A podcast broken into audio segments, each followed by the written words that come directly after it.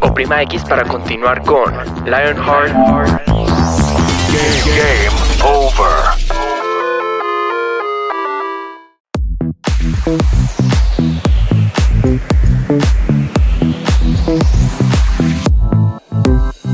Hola a todos y bienvenidos una vez más a nuestro podcast de Lionheart y en esta temporada que estamos con una súper nueva serie que se llama Game Over. Para los que acaban de llegar y no escucharon el primer episodio, pueden ir a buscarlo. Estamos hablando de videojuegos. Sí, sabemos que hay muchos de ustedes que les encanta este tema y estamos intentando hacer un recorrido por todo lo que podemos explorar en este temazo.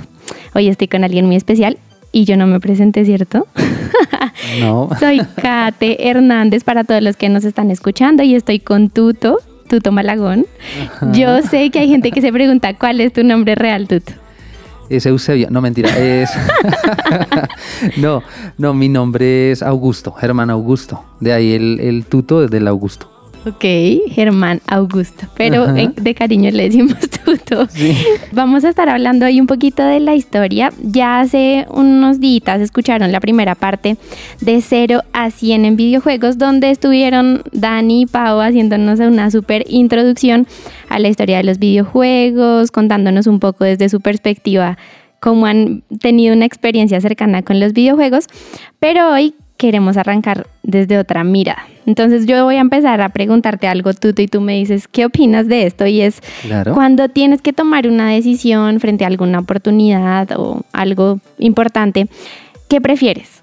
¿Ver la situación como lo que es ahora o tomas la decisión pensando en qué podría llegar a pasar más adelante? Te doy un ejemplo. Piensas, por ejemplo, voy a tener este amigo porque hoy es súper chévere, me gusta su apariencia, la paso chévere, o cómo serán unos años este man, ¿será que va a salir algo bueno de esta amistad?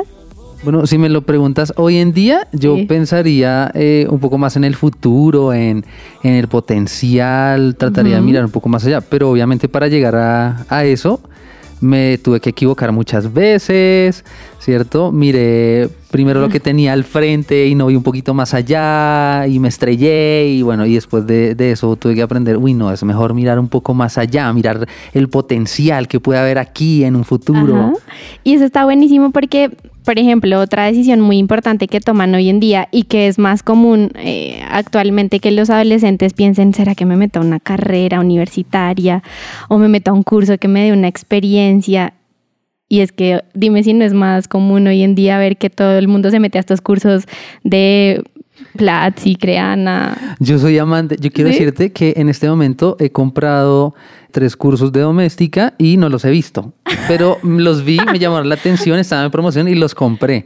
Entonces yo tengo una carrera, pero amo esos cursos porque yo he aprendido muchas cosas que van más, más allá de mi carrera y las he aprendido ahí. en cursos. Sí. Y eso hoy es súper común y muchos se preguntan, "Mm, ¿qué es mejor? ¿Un curso que me genere una experiencia o meterme en una carrera de cinco años que de pronto no me lleve a algo más allá? Y ahí está lo mismo, ¿qué será mejor? ¿El potencial de un curso o simplemente hacer cinco años de un montón de teoría y que de pronto me quede sin la experiencia? ¿Tú qué elegirías ahora que ya Ajá. estás grande? Uy, ¿sabes? La experiencia para mí pesa mucho más. Para mí la experiencia pesa mucho más y, y a nivel de empresa, a nivel de, de profesión, a nivel de, de futuro, yo creo que definitivamente la experiencia. Yo, yo quería hacerte una pregunta, A ver, ahí dime. puro chisme. Sí, sí, sí. ¿Tú alguna vez has hecho algún curso, además de la universidad, un curso de estos, De estos famosos? chiquitos, bueno, Sí. en doméstica también, pero un curso súper nada que ver con mi carrera de flores. Ah, pero chévere. Bacano. De flores, imagínense, o sea, soy psicóloga, pero algún día también vimos con mi hermana, ella es súper manual, toda creativa, y compró uno de, de- de cómo hacer ramos y todas estas cosas con flores y de bordado. Ya sé bordar algunas cositas. Oh, bien. Y digamos que eso es chévere, porque como tú decías, a medida que uno va en el curso le van dando cosas prácticas. Entonces vaya y borde su nombre ¿ah? y uno va y lo hace y va ganando esa experiencia que de pronto en la universidad hasta que no se acabó los cinco años uno no sabe hacer nada en la vida. Claro, y primero tienes que hacer una tesis, una antitesis de cómo bordar y por qué bordar, pero bueno, pero las dos cosas son importantes, ¿no? Yo no, Sí. no estamos diciendo, ah, no, sí, una y la otra no, no. Creo que Total, las total. dos.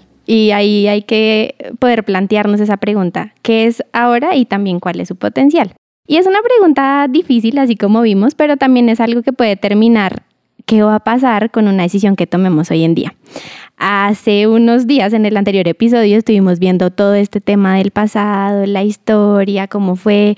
Para los que de pronto ya lo escucharon, eh, vieron que es una cosa que ya lleva más o menos más de 40 años, esta historia de los videojuegos. Yo sé muy poco, pero he estado culturizándome y sé que es una cosa que ha crecido exponencialmente y ha sido muy rápido todo lo que ha alcanzado esta industria. Sin embargo, hoy vamos a pensar un poco en cuál será el potencial de esta industria en unos años. ¿Tú qué te imaginas, Tuto?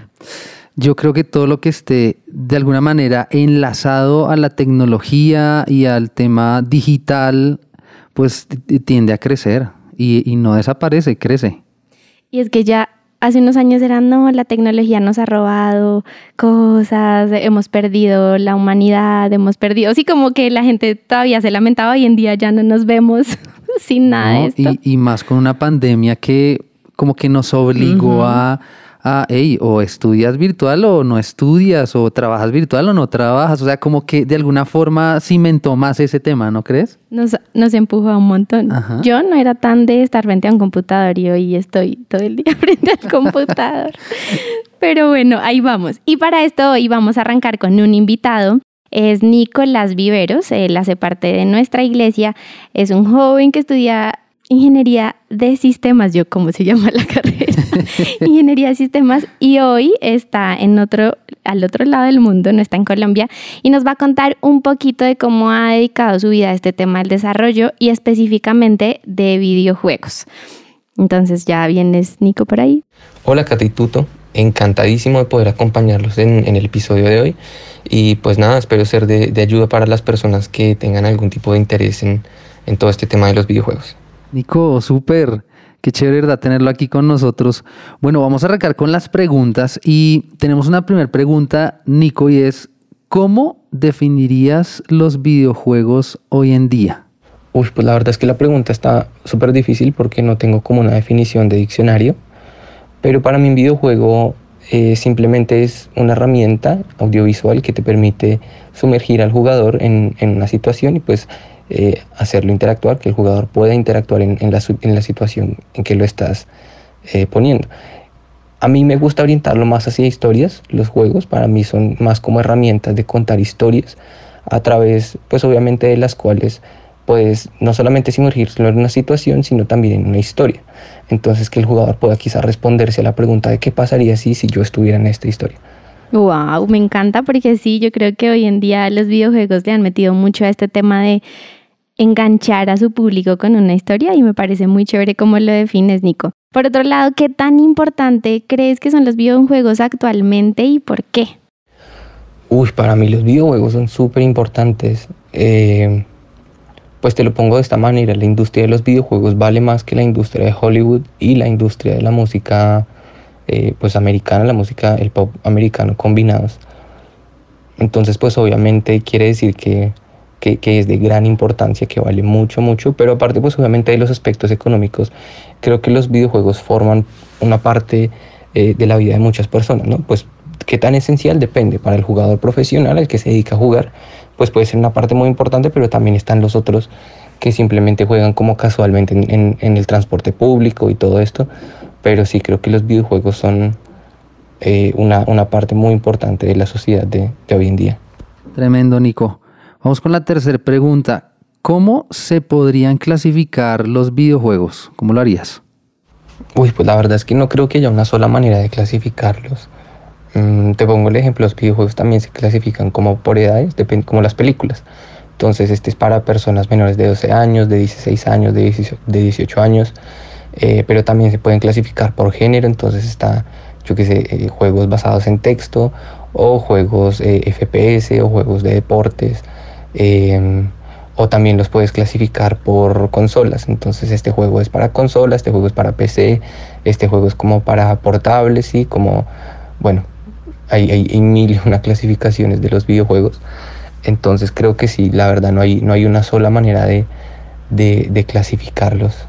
Es verdad, yo creo que hoy que tenemos tantísimos millones de videojuegos ya hay de todo. Aún como decías, Nico, en temas de géneros como suspenso, terror, acción, eh, deportes, bueno, todo esto va, va cambiando. Y me impresionó ese dato que nos diste de que son ya una industria mucho más grande que la del cine y de la música, porque es impresionante. Y claro, acá se mezclan las dos cosas, ¿no? Ahora te pregunto, Nico, ¿qué posibilidades de uso ofrecen los videojuegos actualmente? ¿Solamente podemos hablar de videojuegos para hablar de entretenimiento? Pues digamos que en el sentido más estricto de la palabra, eh, quizás sí, porque pues independientemente de, de, la función que estés cumpliendo con el juego, pues si no es entretenido, las personas no lo van a jugar, pero pues ya siendo como un poquito más de venta abierta, no necesariamente, ¿sí? Em, pues yo me acuerdo que cuando estaba en la universidad experimenté con, con un proyecto que era simplemente ayudar como a personas con, con movilidad eh, pues restringida en, en, los brazos, simplemente como a través de una aplicación de realidad virtual en la que pues tú, el, jugador tenía que como derrotar unos enemigos con una espada. Eh, pues obviamente eso, digamos que el proyecto nunca vio la luz, pero eh, pues en ese sentido no era simplemente para entretenimiento, era, era también para ayudar a personas que tuvieran este tipo de discapacidades. Obviamente el chiste era hacerlo entretenido, pues porque nadie quiere aburrirse, eh, o pues ese es el plus de los videojuegos, que te puedes entretener mientras, mientras eh, yo qué sé, estás, estás haciendo tus, tus ejercicios, pero mm, yo diría que, pues que no, que, que en un sentido más general de la palabra no se trata solamente de entretenimiento. Wow. De hecho, hablando un poquito de eso, yo creo que hoy en día uno puede hasta, no sé, estudiar alguna materia o algo jugando también, ¿no? De Con acuerdo, videojuegos. total, educar. educar, sí. Nico, otra pregunta. ¿Solo se necesita de desarrolladores para la creación de los videojuegos? Uy, no, para nada. Los, desarrolladores somos como una pequeña, pequeña parte de los videojuegos. Pero pero bueno, si bien hay desarrolladores que pueden hacer videojuegos por ellos mismos, digamos que un videojuego requiere, dependiendo del juego también, pero hay videojuegos que requieren muchos, muchos perfiles profesionales. Yo siempre le digo a la gente, compárelo con una película, ¿sí? Una película requiere personas que se encarguen de la narrativa, de los efectos visuales, de la música. Eh, un videojuego es todo eso y yo diría que aún más. Entonces, para las personas que simplemente quizás estén interesadas en, en, el mundo de los videojuegos pero no sepan programar, yo les diría, pues no se preocupen eh, para nada porque hay, hay, hay mil y una profesiones en, el área de los videojuegos. Se necesitan escritores, se necesitan pues obviamente artistas de 3D, artistas en 2D. Eh, entonces, pues no, la verdad es que hay mucho, mucho campo para, para personas que no sean desarrolladores.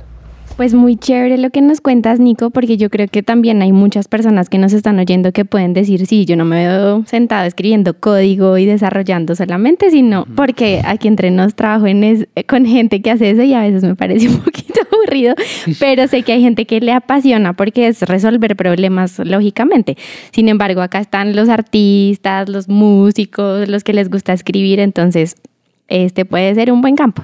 Pero para cerrar, ya nos gustaría que nos contaras esas cinco cosas que un desarrollador de videojuegos debe tener siempre a la mano. Uy, bueno, pues cinco cosas. Eh, pues aquí voy a mezclar cosas que creo que sí necesita un desarrollador como tal y otras como que pueden tener otras personas de la industria. La primera creo que independientemente de todos es, es un portafolio. Y eso es algo con lo que me he dado cuenta muchísimo, muchísimo en la industria. Eh, y es que usted necesita un portafolio la, mayoría de las empresas como al momento de contratar piden un portafolio. Ahora pues si, si uno quiere ser como independiente pues está bien, pero igual es bueno que uno tenga un portafolio siempre a la mano de los proyectos que uno ha hecho. No tienen que ser así los super proyectos, pero pues sí tienen que ser proyectos terminados y tienen que eh, pues como que estar listos para mostrarlo eh, en, en el momento en que lo requieran.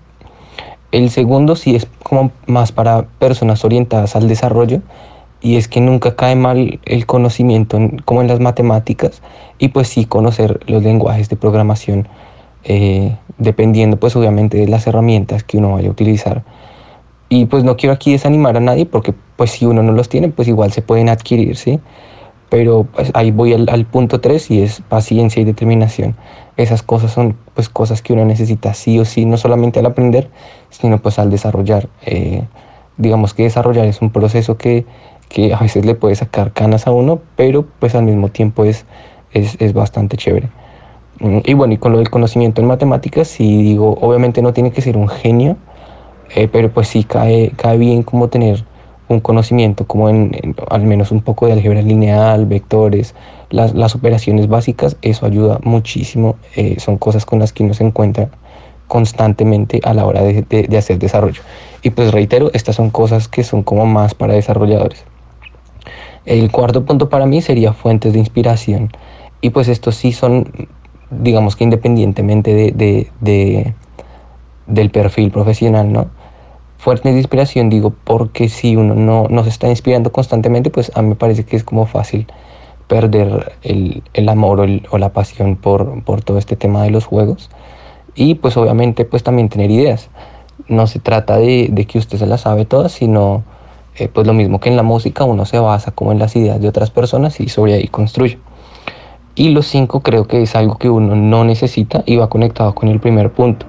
Y en cierto punto es el perfeccionismo. Y me refiero a que si usted está armando un portafolio, una vez escuché la frase de que es mejor tener un proyecto terminado a un super proyecto genial que continuamente está en desarrollo. Entonces, eh, pues sí, es como un juego no tiene que estar perfecto, solo tiene que estar terminado. Obviamente eso no es una excusa para ser mediocre, pero sí creo que es importante saber hasta dónde, eh, hasta dónde trabajar, porque en el desarrollo sí uno se deja muchas veces engañar por el perfeccionismo, queriendo como siempre mejorar y mejorar y mejorar y se encierra uno en un ciclo de no terminar nunca. Entonces sí creo que esas serían mis, mis cinco cosas que todo desarrollador o pues desarrolladores o personas de otros perfiles necesitan y una que no necesitan. Wow, muy profundo todo lo que nos dijo Nico, ¿no? Tremendo, aprendimos. Sí, total. Para los que se quedaron pensando en un portafolio, espero que hayan entendido, un portafolio es Un maletincito. No, es un maletín. No. Es como una hoja de vida más elaborada con diseño donde muestran qué es lo que han hecho, como su perfil, pues. ¿Qué vendes también? ¿Qué ofreces? Ajá. ¿Qué- Y de ahí uno se vende, sí. Gracias, Nico, por todo eso. Creo que todo lo que nos dijiste y para los que nos están escuchando va a ser muy, muy importante si terminan en este mundo. Y nos despedimos. Muchas gracias por estar con nosotros en este podcast. Como les dije, está muy lejos, está en el continente asiático, así que gracias por sacar el ratico y estar con nosotros. Gracias. No, muchísimas gracias a ustedes por la invitación. Me encantó haberlos acompañado. Qué privilegio. Y pues nada, espero que esta información les sirva a las personas que, que están interesadas en todo este tema de los videojuegos. Súper. ¿Qué te pareció? ¿Qué te- ¿Con qué te quedaste tú de todo lo que hablamos? No, pues es que mira que yo hago algunas cosas de, de los tips. yo, yo hago algunas cosas de producción musical. Entonces es muy parecido. Cuando uno genera un producto, uno busca la, la perfección y se queda ahí. Entonces me pareció muy interesante lo que le decía. O sea, terminé algo, ¿sí? No puede ser, mejor dicho, eh, la cereza en el pastel, lo mejor de lo mejor, pero termínelo. Y De luego acuerdo. vienen otras oportunidades. Interesante. Súper. Y antes de que tú llegaras a este programazo de, de videojuegos, ¿tú qué pensabas? Porque ahorita estamos en un rol donde nos hemos empapado más y todo eso, pero ¿qué has pensado en general en tu vida acerca de los videojuegos? ¿Te gustan? ¿No te gustan? Eh, bueno, como usuario, siempre, claro, me gustan, tengo mis juegos favoritos por ahí. No juego mucho hoy en día ya, pero, pero sí, siempre me han gustado unos, los de, por ejemplo, fútbol me gusta mucho, ¿cierto? Y alguna vez en mi vida pensé, los videojuegos son malos porque son adictivos y, y como en todo en la vida y en muchas profesiones se ha estigmatizado también, ¿cierto? La, la profesión. Entonces, que porque el chino, bueno, hablo de mí, entonces eh, en vez de ir a estudiar música, mi mamá me dejaba lo del pasaje para estudiarme, entonces de, ir- de irme a estudiar música, me gastaba lo del bus jugando. videojuegos y no iba. Mi mamá nunca se enteró de eso. Entonces, Sí. claro, es- ese es el lado como macabro de esto y como, uy, no, está perdiendo, no hacía tareas por eso. Bueno, entonces e- esa es una idea, pero ya más adelante uno dice, oiga, no, esto es toda una profesión, hay diseño, eh, hay, hay eh, color, hay eh, lenguaje informático, o sea, es una profesión definitivamente. De acuerdo. Y mira que yo también, desde afuera, eh, viendo, por ejemplo, a mi hermano, yo tengo un hermano mayor, a mi novia, a mis amigos, yo decía como, no se aburren de estar todo el tiempo ahí pegados. pero, pero he estado intencionalmente como observando los momentos donde están jugando y esto y me doy cuenta que es un espacio cuando es sano y cuando es con los límites correctos, como tú decías, de que no es que me va a morir ahí, no como, no duermo, nada por estar jugando, es chévere, es chévere. Y, y desarrollan habilidades también buenas que yo creo que de verdad con muchos videojuegos podemos potenciar aún en temas de educación y demás porque los engancha, les mantiene la atención, están ahí trabajando en equipo, entonces yo creo que mm, sí he cambiado un poco la imagen y como tú decías, Tuto, pensar que esto hoy es una industria que le da tanto trabajo a, muchas personas, que es una profesión, que hay gente que le pagan por probar videojuegos, o sea, eso sería una maravilla, o sea, el que le gusta es como Pero es también como decía Nico con paciencia, porque al final todo esto es de ensayo, error, de, de, el que juega no se volvió un duro a la primera sentada. Entonces creo que hay muchas cosas positivas de este tema de los videojuegos. Y hablando un poquito de esto de la industria y todo el dinero que mueve, no sé si sabían a todos los que nos escuchan que en el año pasado, o sea, 2020, esta industria llegó a ser eh, evaluada en 149 mil millones de dólares. ¿Cuánta plata puede ser eso? Eso es mucho dinero. Y la verdad, o sea, ahorita que, que Nico lo comparó con otras industrias, como la música, el cine, eh, Hollywood, uno dice, ¿en serio? O sea, yo, yo no había sido consciente de eso, la verdad. Y es que mira que además se le sumó un factor importante del que hablábamos al inicio y es la pandemia, ¿no? Total. Yo creo que esto hizo crecer un montón todo lo que es de consumo audiovisual en casa, plataformas de, de, video, todo esto creció un montón. Dicen que se incrementó en un 87%.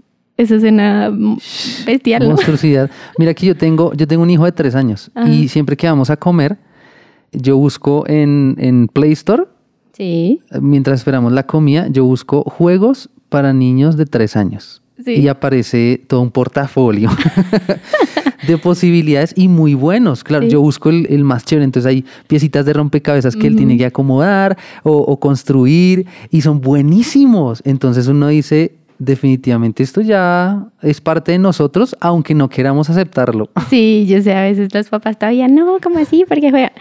Y como decíamos, todo tiene un límite, todo es bueno en cierta medida, pero es una realidad, esto seguirá creciendo, los niños cada vez más pequeños empiezan a tener también interacción en los colegios y demás.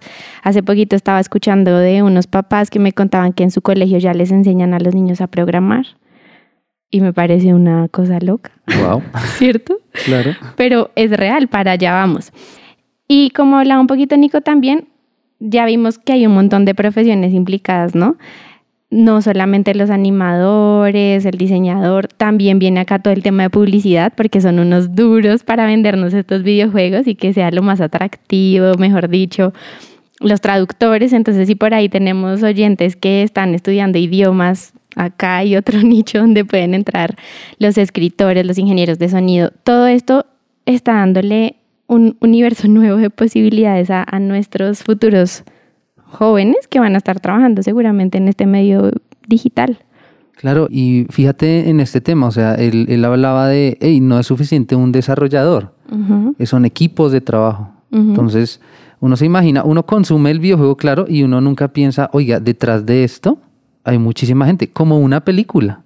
Tú ves al final los créditos, si los videojuegos tuvieran créditos, habría un montón de nombres ahí porque definitivamente son, son equipos de mucha gente detrás de eso. Impresionante. Ojalá en unos años de verdad tengamos también una industria. Yo, yo, yo he pensado en eso, ¿sabes? Como en la industria cristiana sería muy chévere ver gente haciendo videojuegos para enseñar la Biblia. Bueno, no sé, como un sueño loco porque esto tiene mucho potencial para capturar a los niños que hoy en día o sea, no se puede negar, ven una pantalla y, quieren ir, ¿no? No sé si tú lo ves con tu hijito, pero es como... Eh. Les llama mucho la atención. Y tú lo dices y yo te aseguro que ya, ya hay gente haciendo cosas de esas. Sí, las hay. de acuerdo. Vamos a ver a dónde vamos a llegar allá con eso. Y, y mira que hay un dato curioso que estábamos revisando de un artículo de la BBC y es de de un proyecto en el que se realizó eh, pues como un análisis de habilidades con base en el desempeño de las personas que jugaban, es decir, citaron a diferentes jugadores y mostraron cómo cada persona desde lo que hace tiene ciertas habilidades para los juegos. Entonces, eh, me, me- estaba acordando también de lo que decía eh, Nico, de las matemáticas, la lógica, todo esto, porque sí se nota como algunas habilidades que vamos desarrollando nos hacen más aptos para ciertas eh, experiencias virtuales. Y lo contrario también, ¿no? Si tú has jugado más juegos, por ejemplo, como eh, FIFA o esto que es muy de eh, visoespacial y todo esto, pues desarrollas unas habilidades. Y me pareció una nota porque estaba, estaba escuchando a una, neurocientífica que decía que, por ejemplo, en estu no sé si han escuchado esto de, ay, es que se van a dañar los ojos, le van a perder la agudeza visual, no sé qué. Y no se haga cerca del televisor, Sí. aléjese, aléjese. Y uno dice, bueno, sí, listo, hay que cuidarse los ojos, las gafitas, lo demás, pero han mostrado cómo ese tipo de cosas, como la agudeza visual, el poder ser em, lectores de varios estímulos a la vez, lo potencia jugar videojuegos.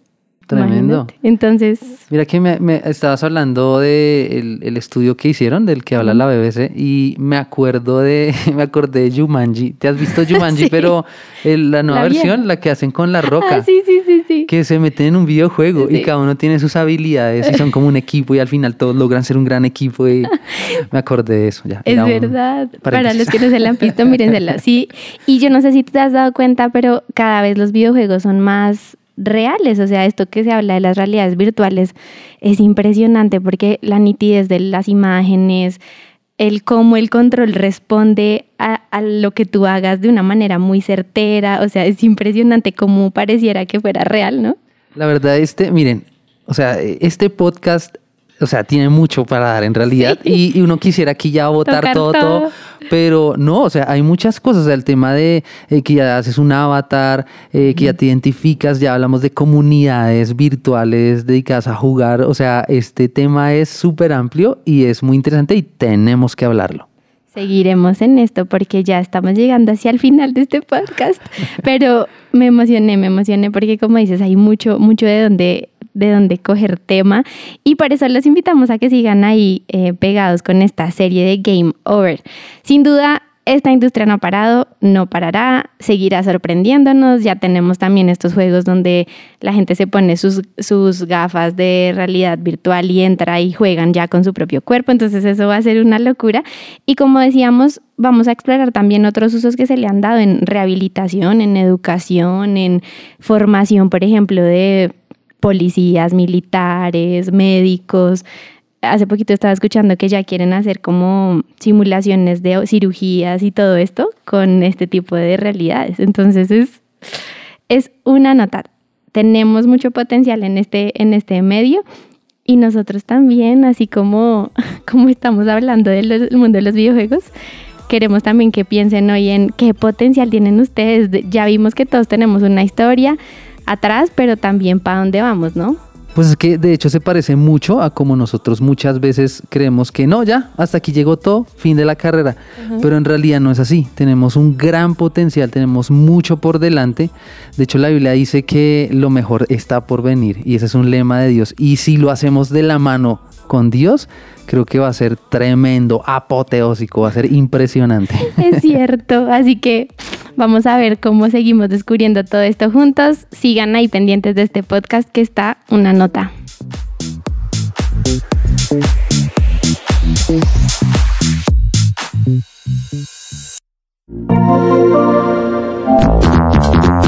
Oprima X para continuar con Lionheart Game over.